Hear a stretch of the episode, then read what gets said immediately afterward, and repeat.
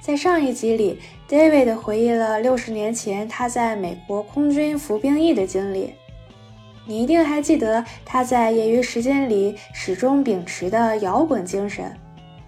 退役后，David 正式开启了自己的音乐生涯，和几位老铁组了个乐队，在美国各个州巡演。上世纪六十年代中期，英国音乐家再一次把摇滚之风吹进了美国年轻人的心中，许多像 David 他们这样的野生乐队开始涌现。他们转战于不同的简易化妆间，给明星歌手当暖场嘉宾，同时还要当心自己的家把神儿不要在表演后不知去向。虽然不是所有人都能红成滚石披头士，但 David 也是把自己的青春年华过得酣畅淋漓。不过，这样一个潇洒不羁的他，居然也会有一天收起鼓，剪去长发，摇身一变成为一名勤勤恳恳为民服务的警察。This is dedicated. a show where people share about what they are dedicated to. It could be a career or a hobby. They will tell you why they are so into it or how they become so good at it. I'm your host, Lulu, and making these conversations happen is what I am dedicated to. You can also tell me what you are dedicated to.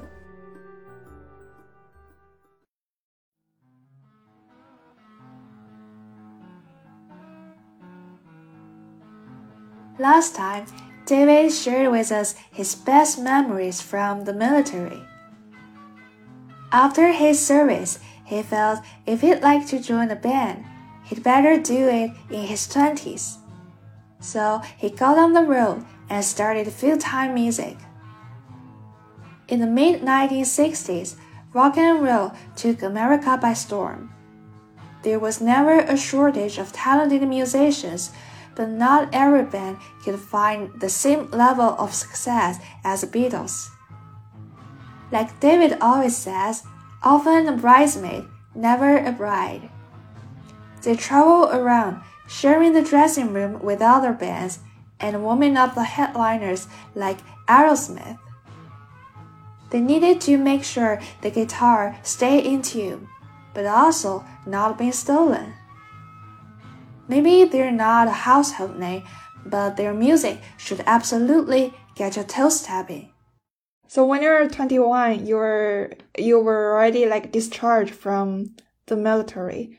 Do you like face a choice between going to musical school or keep like staying in this like law enforcement industry?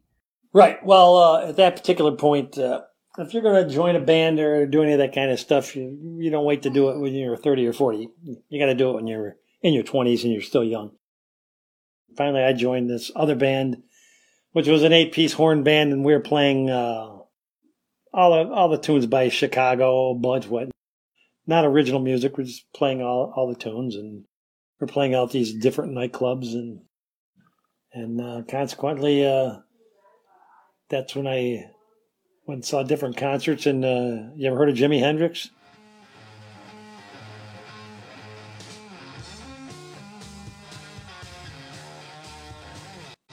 Jimi Hendrix and Cream. That was the British invasion uh, after the Beatles. These were all huge bands, very famous, and uh, I saw that in the style of music, and I said, uh, "That's what I want to play." It's a harder rock version instead of the, you know, the, the Chicago blood, sweat, and tears kind of stuff uh, that was going on at that point. Music was changing, and uh, and uh, the people in the band I was playing with, so we basically had a coup d'état in the band.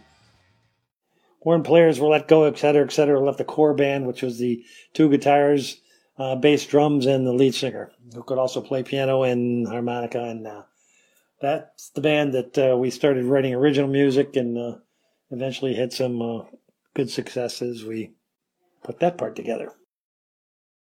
So we started traveling and uh, doing uh, all these different places up and down the East Coast, and then we go from you know the the bottom line is you could be playing in Rochester uh, which back then the music scene was you could be playing at the, there was nine or ten places uh, clubs with live music seven nights a week. Seven or eight there, there'd be ever, bands all over the place. You go see live music all over the place. Seven nights a week. And uh, we start playing uh, there and then we go to buffalo which is a uh, west and then we ended up going to detroit and then we're going to chicago and and then down, come back through Pennsylvania, go to New, play in New York City, then come up and ping pong all over the state, and then go up into Canada and playing uh, in Toronto, and then uh, all over up and down the the QEW in in Canada, and and then so basically I had I had a uh, the guitar player and I at that point were uh, roommates and had an apartment that we stayed at four or five days a month, but had to pay the rent because we're on the road all the time.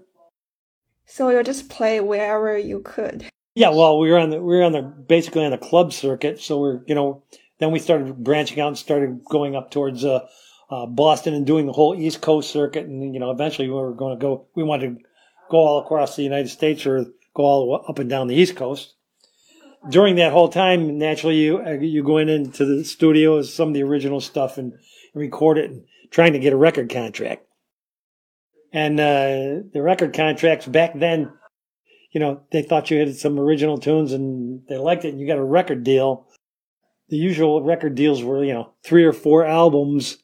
You know, they give you this record deal, but it, then you'd have to go out and promote it, which means you were still on the same circuit, going and playing all these clubs, playing uh, some of your original music, and uh, with another band warming you up. You know, that's how everybody thinks they're going to be a rock and roll star. Well, guess what? There's only 24 hours in a day, and there's only so much time on TV, and there's only so many yeah. people that make it. But uh, everybody loved what they were doing, so the concept was uh, we'll continue to continue to do it and see what we can uh, work out. And that's when we ended up uh, playing uh, in uh, Boston, a whole bunch of different times and different bands, and then uh, we played at this place across from Kenmore Square. It was called K Hick Hades, and it was a it was a great big huge brick building right across from Kenmore Square from the baseball field where the Red Sox played, and uh, we were in the Cellar Club, which held about at that point about uh, 250 people. So we were downstairs. Then there was another club that was on the second floor. Then the third club had all these uh, uh show bands, and they were playing oldies music and the second floor was a disco. That that was disco type thing. That was come just just starting. So we're down there. So we're the out of town band. So we're the headliners. So we're downstairs, and the the dressing room is right behind the stage. So if you come out of the dressing rooms, you walk right out, and there's the drum set, and then you walk out onto the stage, and all the uh, tables and everything out front. So the band is going to do the warm up, they're going to use our equipment because there's no sense changing all the equipment because we're out of town. So we're going to have all the stage equipment, and uh, we got all these lights and flash bombs and smoke bombs and strobe lights, and the, the, the back of my uh, strobes that go right behind my drum set. They look like a 747 landing, and there's you know they blast those lights off, and you were blind for like 30 seconds. So consequently, uh, we're sitting in the back room, and then the warm up band was. Who, who was actually the house band? They had been playing there uh, a bunch of different times. They came back in the dressing room. When I say dressing room, it was like uh, two card tables and uh, 10 or 12 uh, chairs. And that's how that whole thing worked out. So consequently, uh, these guys came in. We started talking to them and yeah, they're going to go out and play. Uh, yeah, they played here a bunch of times and we thought we were the big shots. You know, that's how you, we're yeah, from out of town. Yeah, we play here, we play there, blah, blah, blah, blah. So anyway, uh, it's time for the, the band to start. So they're going to go out and they're going to use our equipment. So we finish talking to them. So they close the door and they go out on stage, you know, and they start, we hear their first song and we're, we're thinking to ourselves, you know, you know, okay, you know, hurry up and get this over so we can go out and do our show. And, and they play their first song and, you know, they play the second song and we're going, oh my God, what is this? we're looking at each other going, wow, these guys are really good. And you get to the third song, the fourth song, the fifth song, but people are used to them there. So, you know, the, people are drinking pitchers of beer and getting, you know, drunk basically when they're not, the, the audience is not paying that much attention to them because they've, they've seen them, they heard them before. So we're sitting there and, uh, by the time they finish setting, they come back in the dressing room. They're all laughing and carrying on. We're looking at these guys like, oh my god, you guys are great. So the band, does, the bottom line, the band turns out to be Aerosmith.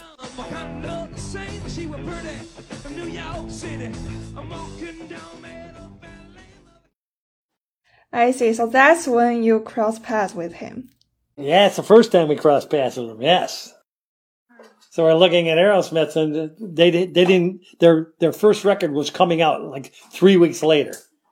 So now we go out and we're blasting away tunes and uh, cover tunes as well as uh, some originals and flash bombs and lights and strobe lights, and everybody's going hooray! Oh, wonderful! You know, we're thinking, I'm thinking to myself, and you know, we finished the show that night, and we're going, wow, you thought that was good? You don't know what you got here.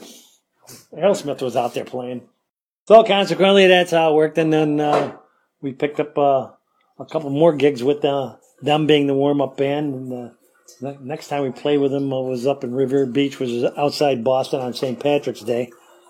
And that was a interesting, uh, interesting gig. So it started out with uh, now guess we're the warm up band, and Aerosmith's the headliner because the record is out now. So this is a pretty big place, and so we finished playing, and I think for that particular thing, uh, everybody, you know, had long hair back then, so I dyed my hair green. Green? Yeah, dyed it green. My hair was on my shoulders, so I dyed it all green. And uh, everybody's, you know, having a great time, and and where you where I'm sitting on my drum set, of course, you got all the hot lights uh, suspended right above you, and uh, and the strobes and everything. So, I mean, I'm sweating like a pig you know, all this green, basically it was food coloring, is dripping down on me. I look, I look like the Hulk, changing colors right there in front of everybody. My face ended up being almost completely green, and I wasn't wearing a shirt at that time, and you know, it was all covered with this stuff. Down, so we finished that, and now Aerosmith is going in.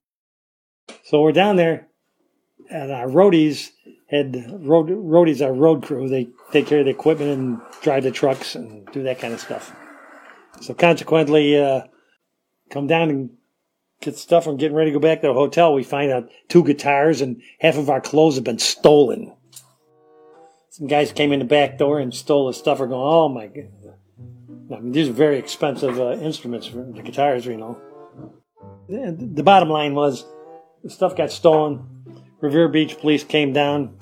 They said, hey, you know, what are you going to do? They went and found the guys who were trying to sell this stuff like uh, 10 blocks away.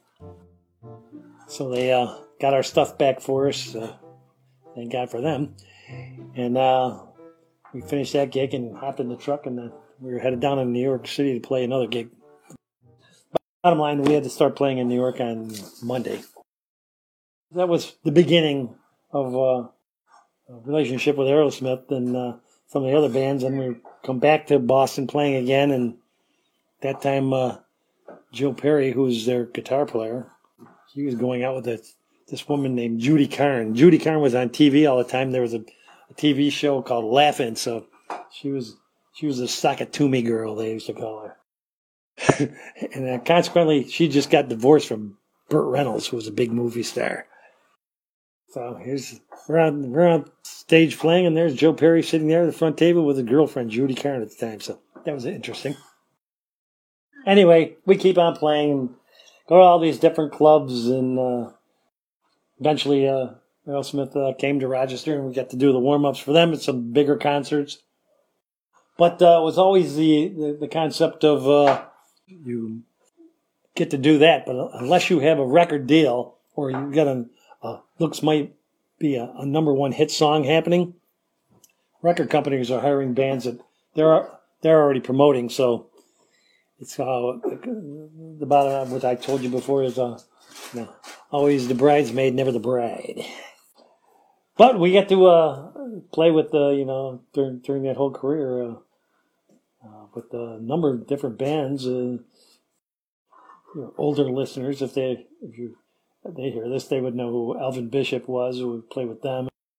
Then we played with famous guys like B.B. Uh, King and John Mayall in Chicago and Savoy Brown up in Canada, the Bachman Turner Overdrive, and Uh, eventually, Alice Cooper, which had a big show then, and uh, and uh, Alice Cooper eventually uh, their band after they did their Billion Dollar Babies tour, Glen Buxton was one of their guitar players, and they ended up coming to they were they were playing in Rochester, uh, this big concert venue. actually, it was only about ten thousand, uh, maybe fifteen thousand people. So they they flew into Rochester and uh, they were they were a big band. I mean, uh, when by the time they finished, they had eleven or twelve uh, albums out. And they were traveling all over the world, uh, playing concerts.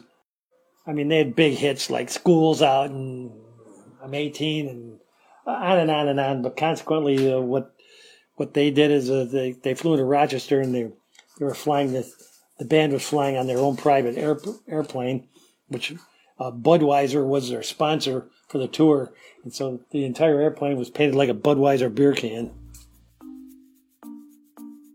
So, from your perspective, how did those brides get where they are? Like, what sets them apart from other rock musicians? Well, it's because uh, it's uh, who you know and uh, right place at right time. I mean, like I said, there's thousands and thousands of bands, and there's thousands and thousands that have one hit wonders or have a hit, but uh, you get the record company who has millions and millions and millions and millions of dollars. They decide this one you're going to be famous, just like everybody from, back from Meryl Aerosmith or go to Michael Jackson. You know, once they put the money behind it, you name it, you got it. They're investing millions in you because they know they're going to get millions and millions in return. So uh, it's right place at right time. So consequently, I think the last thing we did was down in Roslyn, Long Island. The Neal Smith, who was a drummer for the Alice Cooper band, we put on a showcase because there was a band from England called If, and they already had seven albums out, but no number one hits.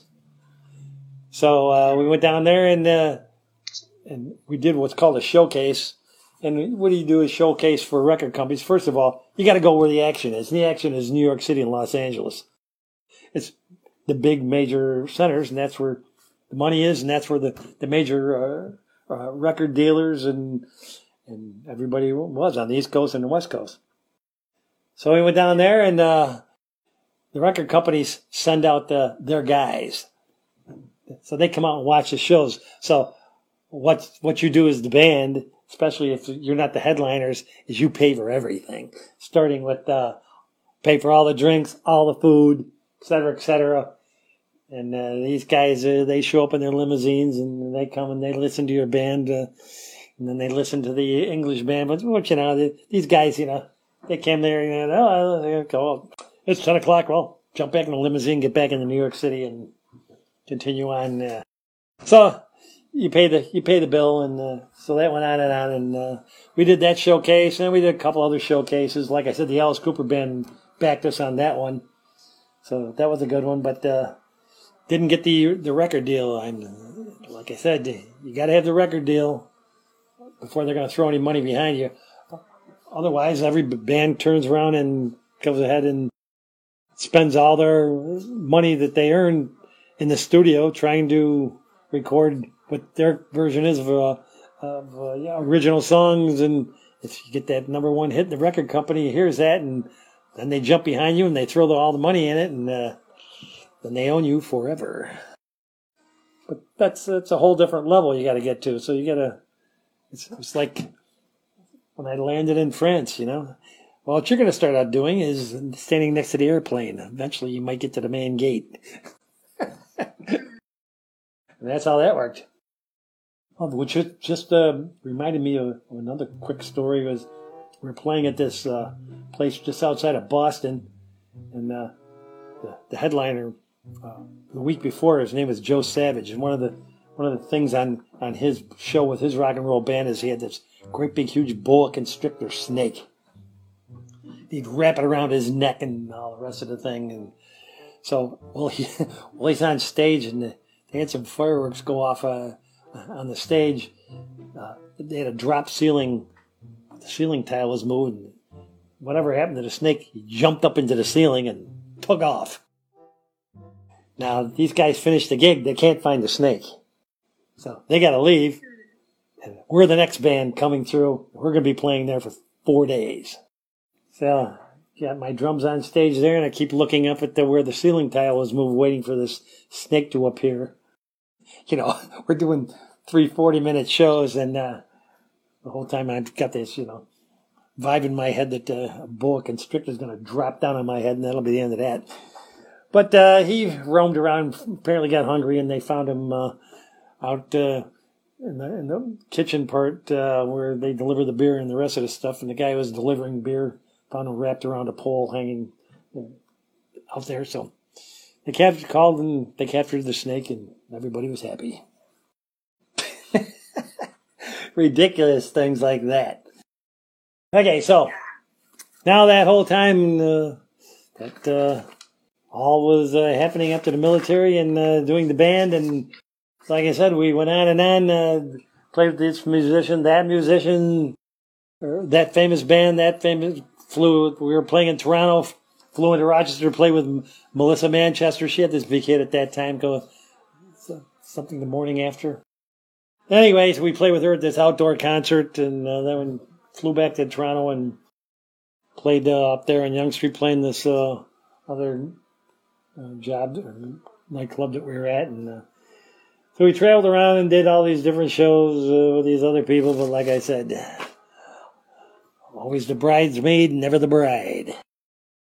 So it all, you know, it's sooner or later you're on the road there. We're on like nine years worth uh, traveling around. Uh, you uh, I can't do this rest of my life. Uh, you know, what are we going to do? And then arguments started. So finally, it came time for the decision of, uh, I guess it's time to get off the road and stop full time music because that's all I was doing. That was full time.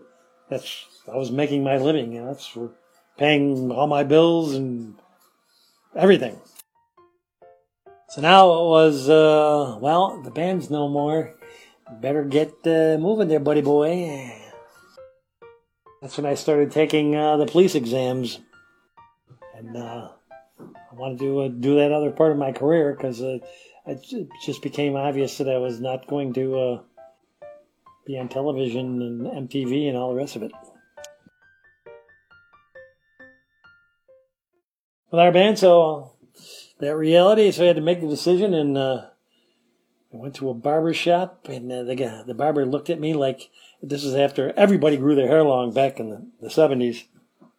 Now it's the late 70s, early 80s you know, half the barbers were out of business because everybody grew their hair long. So I came into the barber shop, uh, and the guy looked at me goes, uh huh. And I said, give me a regular haircut, chop it all off. This guy, I said, how much is it? He goes, for free. I said, okay. And he gave me a regular haircut, and it was amazing. And the amazing part was, uh, I, went there, and before I went, I looked in the mirror, and I went and I got my haircut. And the next morning, when I woke up in the bathroom, looked in the mirror, it's like I went, oh, oh my god! I finally I recognized myself again from you know years ago when I was sort of in the, in the military, or when I was in the military. But all of a sudden, I, I it was the strangest thing. I couldn't imagine myself with long hair. I just, I mean, I knew I had it the day before, and and all of a sudden I didn't. So who knows what the little tricks your mind plays on you. At any rate, uh, so then I had to go and uh, start work. But I started taking uh, the police exams, and uh, the police exams are very competitive. I took a police exam up in Rochester uh, three times, and I scored very high. But uh, the whole time there was the first time, I think there was like 15,000 people that took it all over these different locations. And uh, I was not getting any younger.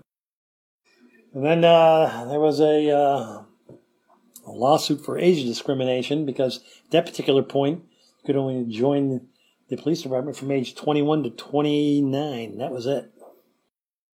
So consequently, uh, that went on and on, and I took it, and then I uh, started working in the retail field and became like this one. I became a store detective.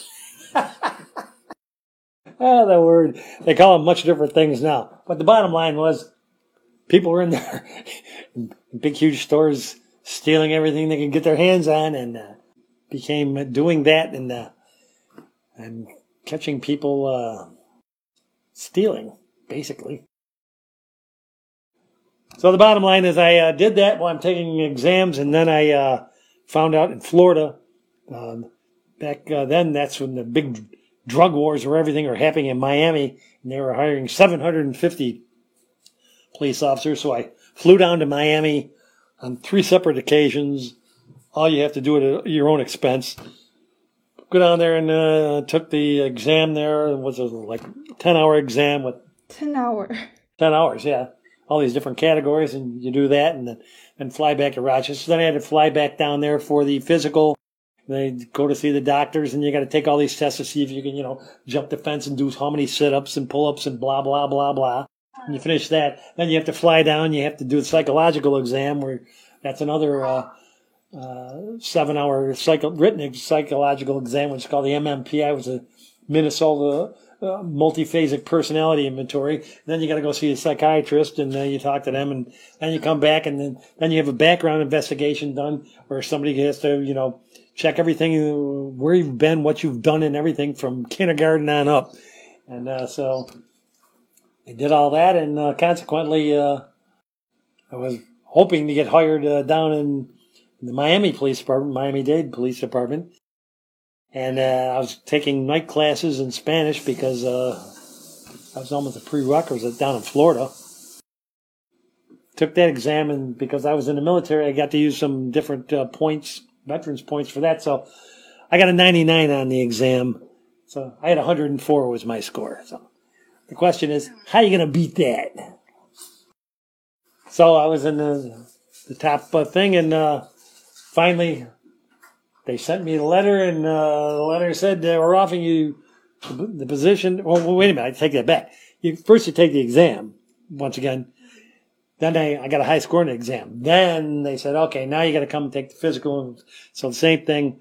You have to meet the qualifications of running a mile and a half in so many minutes, and uh, the push-ups and pull-ups, running up and down stairs, jumping fences, uh, all of the different things for the physical agility and uh, you pass all. If you pass all that, then they move you to the physical, where you give the physical exam. You go see the doctors, and you know, do everything from uh, you, you know they check everything, total physical from head to toe. And uh, after you do that, and then uh, then the next phase was the once again the MMPI. Uh, so that was a six-hour exam, then had to go down to the hospital for eight hours and talk to uh, two different uh, psychiatrists uh, after the results of your exam. And so you pass all that. And if you pass all that, then they do the background investigation, which is a 40 page questionnaire. And uh, you fill out the 40 page questionnaire because I was older. So I had to document everything from, you know, all the way back. And, uh, they finished that and they assigned a background investigator to that. And then uh, finally, after uh, it was uh, probably uh, 10, 12, almost a year, got the letter in the mail. We're offering you the job. I, I didn't get hired down in Miami. That still hadn't been done yet. So I said, well, let's move to Miami during the drogers and the bullets are flying down there. And uh, I was getting ready to move, closing up my apartment, selling stuff. And uh, now I got the job here. I said, okay, so here it is. Uh, I'm going to join the, the police department here. Did that and then uh, get the letter and everything, and then they say, okay, starting on such and such a date, you show up at the police academy, and we'll take it from there. And that is a whole different experience again. That was like going through basic training uh, times three. So that was approximately uh, another the original uh, thing, everything from like in the military, but this was now completely different. Uh, you know, you're talking about uh, working in a police car and everything. You know, learning everything from uh, all the penal laws that are available in New York State, uh, what probable cause you can use, uh, anything, all the call, different calls you're going to send to. You, do all that, and you finally and sh- uh, learning to shoot and uh, everything that has to be done in a police academy. Not like not like the police academy movie. There was no comical joke stuff going on there. This is deadly serious stuff they were trying. And uh, there was 90 people in my class. Out of uh, all the thousands that took it, they hired uh, 90 people. So people were dropping like flies left and right as far as, you know, during that whole process. They finally whittled it down to the highest scores on everything. So I was at the top on my, my scores there. So I got the job. So we are in, in the uh, class with 90 people. And by the time we finished the police academy, we were down to like uh, 56, I think. The counselors, and uh, they'd come in one day, they'd say, uh, you know, cadet so and so, come to this room, never see him again. That means you're fired. they, they didn't pass something or on their background investigation. And bottom line is that uh, after all is said and done during the whole uh, police uh, academy, all that training from that point, you finally graduate from the police academy and then you get sent out to the different precincts or called sections and you start field training. Field training means that you're assigned to a field training officer, which means you're driving around for the entire shift and you're marked on uh, 37 categories every day. Everything from your dress, how you get along with everybody, how you speak, can you drive with the lights and siren, can talk on the radio at the same time, uh, traffic, you, you, name it. Uh, there's all 37 different categories and you have to come up to a minimum of out of 10 for each day. And by the time field training is over, which was another uh, 18 weeks on FTO, if you didn't uh, get up to snuff doing that, and then you're a washout. So goodbye, you're gone.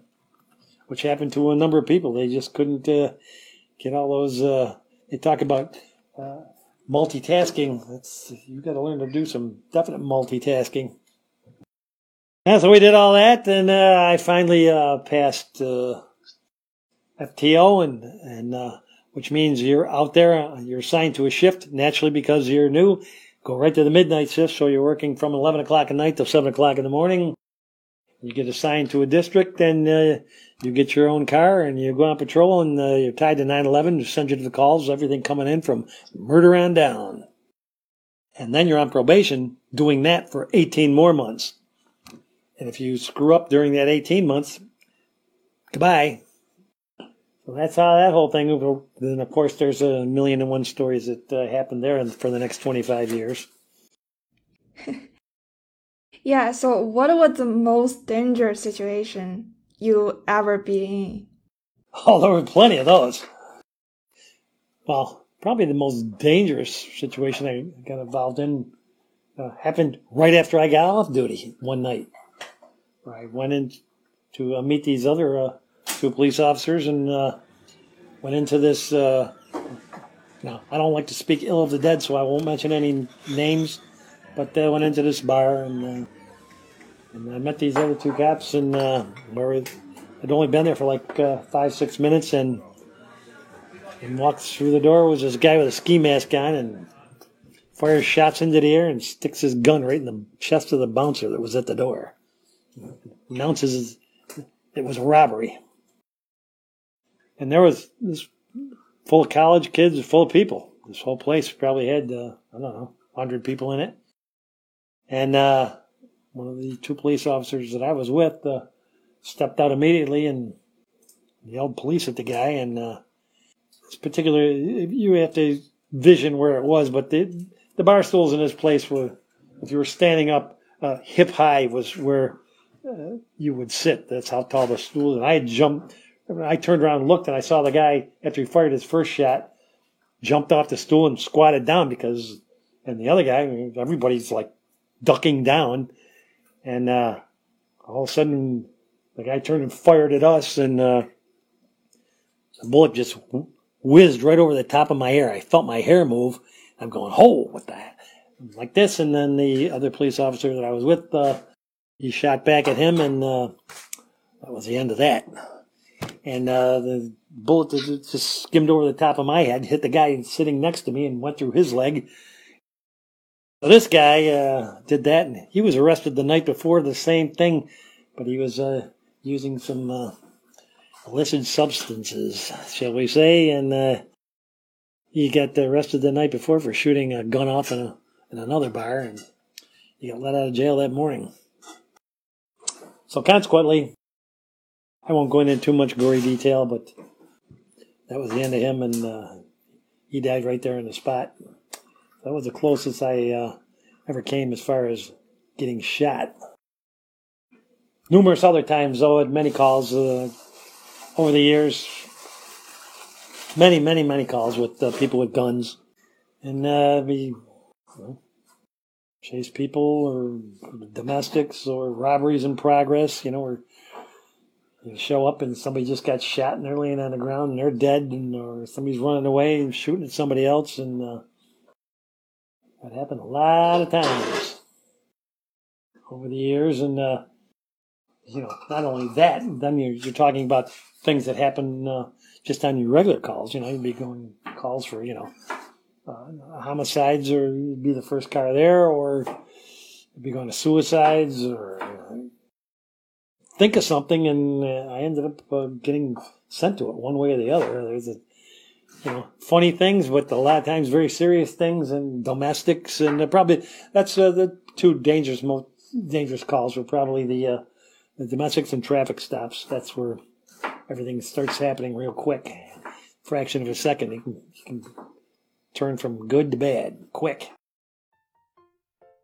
So, in your work, you you deal with directly with violence, crimes, shooting.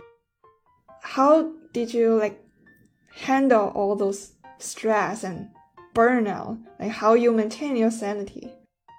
Well, uh, they have counselors uh, that are with the police department. You can go do that, but the, the bottom line is that's the uh, that's the oath you took, and that's the uh, part of the part of the job. You accept it for for what it is police don't run away. Police run towards the danger, and uh, when, when you get a call, you're going there. You want to stop with somebody else, which is you know criminal behavior that's going on, or you know, of course, there's the mundane stuff. I mean, this doesn't happen, you know, on an eight-hour shift. This doesn't happen, you know, like every 15 minutes. You know, there's a lot of boredom, things going on, or be a traffic stop, or you get called, you know, for somebody, you know, locked in their house or there's a, you name it, there's a million things. It just goes on and on and on of uh, what you would be called for. People, you know, just uh, do what they do. And somebody calls 911 and uh, you're the one there, you get you get sent to it. You got to try and solve what's happening on everything from from that to uh, uh, when the president came to town, President Bush. Like I was uh, assigned with the Secret Service and uh, and the motorcade coming into town and uh, standing there. You know, rules were you don't turn. Motorcade goes past you, you, you stand there and look at the crowd because you're making sure that nobody's gonna jump out and do something ridiculous. That uh, those things were uh, were happening, and uh, back then there were also that was before the bottle law was in effect. So on the midnight shift, you would drive around with the windows up because 40 ounces would come flying out of the darkness and smash on top of the police car or break the. I think my black back windshield was window was broke like three times. But you you never know. I know how do you handle it? There's you handle it as uh, you know. There's an adrenaline push that happens. You know, you got to calm down after that. You know, there's, it can be totally quiet, nothing happening in one second, and all of a sudden, uh, basically all hell breaks loose. And it's got to be dealt with. So, you, what you do? And that's part, all part of uh, that uh, that job, you know. The bottom line is, you got to be able to talk to people. You got to be able to talk to everybody from every walk of life, you know, from somebody who had got absolutely nothing, homeless, uh, somebody who's you know, on drugs, somebody who's got everything uh, to you know everything in between. You got to be able to you know be able to get keep that balance. And uh, I mean, just remember the balance was like I'm driving down the street in broad daylight, getting ready to get off at seven o'clock in the morning, and I turn a corner, and here comes this car and pulls up to the, stoplight, and I look and I go, "There's nobody driving the car." Then I look closer because the car's driver's side's right next to me, and, and I look and here's this little kid. He's behind the wheel of the car, and as soon as he sees me, he takes off. I turn around and I, go after him. Uh, to be a 12 year old, he just stole the car, and he's doing like 50, 60 miles an hour down the down the street behind him, trying to get him stopped before he runs over somebody and kills him. He ends up crashing the car and rolling it over and, and smashed into a porch on a house. And he gets out of the car, and you know, and I look at him and I just, I just couldn't believe what I was saying. But he was 12 years old. That's what he did. So, what is your favorite part of this job? You know, you meet everybody from you know the, the highest high to the lowest low. I mean, there's a a lot of funny stuff that goes on there. Just talking to people, just seeing the different people how they you know, handle their lives, and you know, I, I worked in a neighbor, the same neighborhood for 25 years, so I know little kids till they all grew up when they were teenagers going to school, I knew their mothers, uh, their fathers. I you'd see people standing on the corner, you know, or they were uh, dealing some uh, drugs or, or catch somebody with a gun once you drive around in your, an area that's assigned to which my car beat, I, that's why I always like the car beat. I want, I want my specific area. That's where I knew everybody who lived in the apartments, everybody who lived in houses, where the schools were, all the backyards. Get to know everybody. So, like I said, uh, the number one rule in that job is you got to be able to talk to people. Go talk to everybody and uh, things don't get done unless people tell you what's going on. You know, somebody comes in and uh, goes and uh, robs a store and shoots somebody, and and uh, a lot of times, you know, they go out and get drugged or drunked up, and first thing they do is go out and blab. Pe- people, uh, it's human nature, you know. People go out and do a lot of uh, strange things and uh, criminal things too. So but uh, I won't even get into uh, today's politics or what's going on. That's uh, you know, that's a whole different ballgame. But uh, you know, and then there's uh, other situations that have happened. You know, other other cops that I know of, uh, stuff that happened to them. That was just you know, you just never know. It's just like a this this one cop. finally, after 11 years on the midnight shift, I ended up going to to the day shift which means seven o'clock in the morning till three o'clock in the afternoon. Started working that shift, and uh, I was up at this uh, gas station talking to the owner, and I get this call for a school bus that just hit somebody, and I'm going, "Oh God, yeah, this is going to be this is going to be terrible." You know, I'm thinking, you know, school bus picking up kids and and school bus hit a child or something like that. I get up there and uh, find out the school bus uh, turned a corner after dropping all the kids off at school, and uh, this older senior gentleman had uh, walked and tripped as he came off the curb, and anyway, the bus hit him. And uh, it was a very gruesome uh, scene and uh, terrible thing. And uh, as an older guy, a summer morning, just out going, he would go out and go for his morning walk. He didn't have any identification on, so we didn't know who he was. And we go and check around and check around, and talked to all the neighbors. Ever seen the, older guy walking around? And finally found his house like six blocks away, and uh, talked to his uh, wife. And yes, he hasn't come back from his walk. And, and then it turns out that uh, it's another guy that I work with who just got off the midnight shift. He went home. And it was his father. And this uh, this other captain, he comes down and uh, to the scene, and then naturally you get you know you, have seen it on all the movies everything got the yellow tape and everything and, and he wants to he comes screeching up to a halt and jumps out of it because he's already off duty and comes comes in uh, he wants to go he wants to go see you know he wants to go see his father. Couldn't let him do it couldn't let him do it we ended up wrestling on the ground there and finally you know the reality it was just terrible. Anyway how that whole thing happens. Uh, six months later, he got off work at seven o'clock in the morning and went home to mow the lawn and had a heart attack and died. That was it. And what was your send off day like? My send off day? well, I drove around for my last shift and stopped and saw all the people that I know, uh, either walking down the street or businesses that I would go and see. And to this day, I can't, I can't, I drive through the neighborhoods where I used to patrol and, you know, I think to myself, I've been to that house, I've been to that house, I've been to this business, I, you know, all the different things you see and, uh, and, and hear and, you know, from bizarre to, you know, just absolutely horrifying, terrible things. And, uh, so I went around, saw all the people that I know at the businesses. That was my last day, and on and on and on and on. And after 25 years, retire, and then uh, you get to the end of the shift, and then uh, 9/11, they're on the radio, and they say, you know, thank you for your service, and you get a whole bunch of people, you know, calling on the radio, you know, good luck to you, and et cetera, et cetera. But I still, after I retired, yes, I still went and played with a couple different bands and uh, go play uh, different kinds of music, uh, jazz or lighter stuff, and played some, you know weddings or you go play some nightclubs, and uh, so still do that.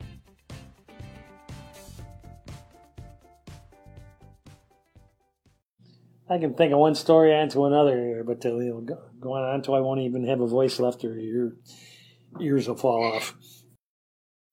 But it's, uh, it's been a very enjoyable talking to you. Well, like I said, it was a, the tip of the iceberg. It's you, you, you, I've I've seen a lot of different things, and I've been very fortunate. So I never look back uh, with regret. Uh, well, of course, everybody has regrets about certain things in their life, but uh, I've been very fortunate that I've been able to accomplish both those things that I wanted to do, and uh, uh, was part of it, and still am part of it. So that's all good, you know, as the clock keeps ticking and uh, my gray hair gets grayer. hey, thank you for listening. If you like our episodes, subscribe to Dedicated on Apple Podcasts, Spotify, or wherever you're listening right now. If you want to follow us on socials, you can find us at Dedicated FM on Twitter and Instagram. If you want to contact us, our email is dedicatedfm2022 at gmail.com. I hope you enjoy.